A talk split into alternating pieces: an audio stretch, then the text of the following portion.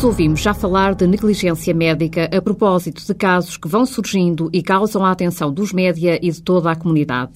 O mais recente prende-se com a situação ocorrida no Hospital de Santa Maria, no qual vários doentes deram entrada para efetuarem uma cirurgia, acabando com perda de visão. Mas, obviamente, existem mais. Material cirúrgico é deixado no corpo dos pacientes após a cirurgia, partos que não são devidamente assistidos pelo médico e do que resulta danos irreversíveis para a criança e para a mãe e até por vezes a morte.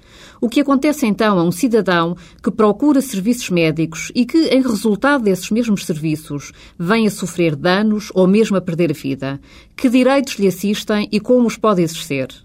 É preciso, antes do mais, percebermos que a atividade médica é, como tantas outras, uma atividade humana. O erro não é querido pelo médico, pelo engenheiro ou pelo juiz. Seguramente, a generalidade dos profissionais tenta exercer as suas funções, pondo nelas o melhor do seu empenho e do seu saber. Ainda assim, é possível errar.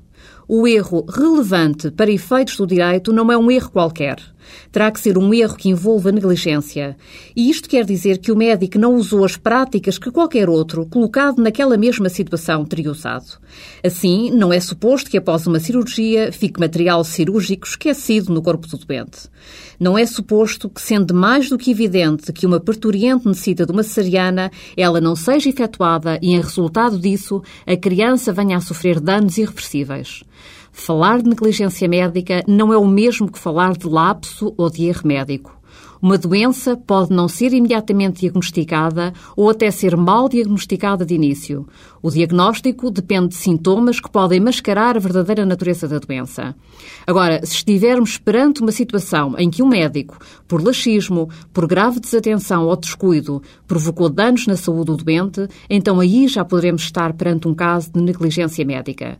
Acaso esse dano tenha ocorrido no hospital público, a responsabilidade será, em primeira linha, do hospital. É desejável, em todos os setores da sociedade, que se cultive uma política de responsabilidade.